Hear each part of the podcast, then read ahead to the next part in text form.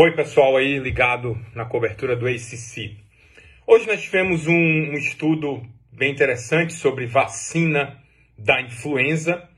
Lembrando, existem várias sugestões de que o vírus influenza pode estar associado muito fortemente a eventos cardiovasculares.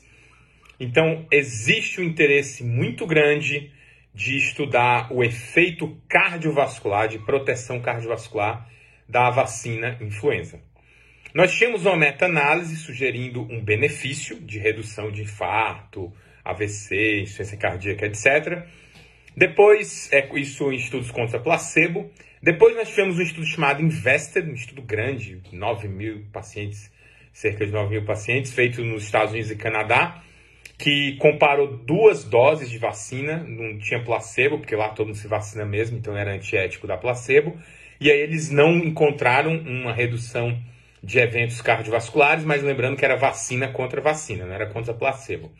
Daí, ano passado, nós tivemos um estudo chamado IAMI, cerca de 2 mil pacientes, feito na Suécia e Bangladesh, dois países que tradicionalmente não se vacinam rotineiramente para influenza, e eles viram uma redução bem importante de eventos cardiovasculares é, com a vacina versus placebo em pacientes que tinham acabado de sofrer um infarto. Muito bem, qual foi esse estudo agora? Foi um estudo chamado IVE. Foi um estudo que avaliou agora uma outra população de risco, que são pacientes com insuficiência cardíaca ambulatoriais. Então, era aquele paciente que tinha insuficiência cardíaca diagnosticada, classe funcional 2 a, a 4. Podia ser ICFEP ou ICFER, tanto faz. E o estudo ele incluiu basicamente é, países de terceiro mundo, né? Tinha Índia, muitos países da África, justamente porque eram países onde a vacina não era disponível.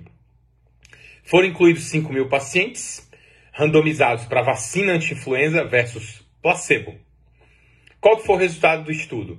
O, o, desfecho primário do estudo era morte cardiovascular, infarto ou AVC, e tinha um outro desfecho primário, que era morte cardiovascular ou hospitalização por insuficiência cardíaca o uso da vacina no global da população, nos 5 mil pacientes, não resultou em uma redução estatisticamente significativa contra o placebo. Porém, dois achados interessantes, que aliás são achados secundários, um achado de subgrupo e um achado de um desfecho secundário, ou seja, não pode ser usado como conclusão, mas pode ser usado como indagação como gerador de hipótese. Qual foi o primeiro achado? Que quando eles pegaram somente os pacientes incluídos durante períodos em que o vírus circulava muito, houve uma redução de eventos cardiovasculares, inclusive de morte. Isso foi um achado interessante. 23% a menos de morte cardiovascular se você pegasse apenas o subgrupo que foi incluído durante um período de alta circulação do vírus. Segundo achado interessante, aí no global da população houve uma redução de hospitalização por pneumonia, o que é mais ou menos esperado já, né? Porque a maior proteção da vacina é contra infecção. Bom, esse estudo, apesar de ter tido um resultado principal que foi neutro, mas ele traz várias indagações importantes. Primeiro que mesmo que a, a parte cardiovascular não tenha sido é, reduzida, ainda tem outros benefícios que, obviamente, não podem ser negados, como a própria impacto sobre infecção. E se você considerar esses achados é, do subgrupo, que, de novo, não é conclusivo, mas gera hipótese, talvez em futuros estudos você consiga mostrar uma redução de eventos cardiovasculares quando considera um período de alta circulação do vírus.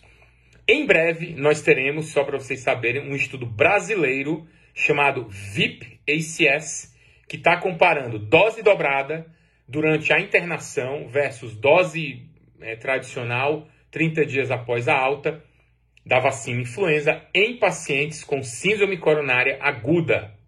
Esse estudo vai ser bem interessante, porque ele vai mostrar se a estratégia estratégia de vacinação na síndrome coronária aguda tem que ser diferente. Nós já vimos o estudo IAMI sugerindo que houve benefício, mas contra placebo. Só que para nós não, não serve para nada, porque nós já vacinamos todo mundo, certo?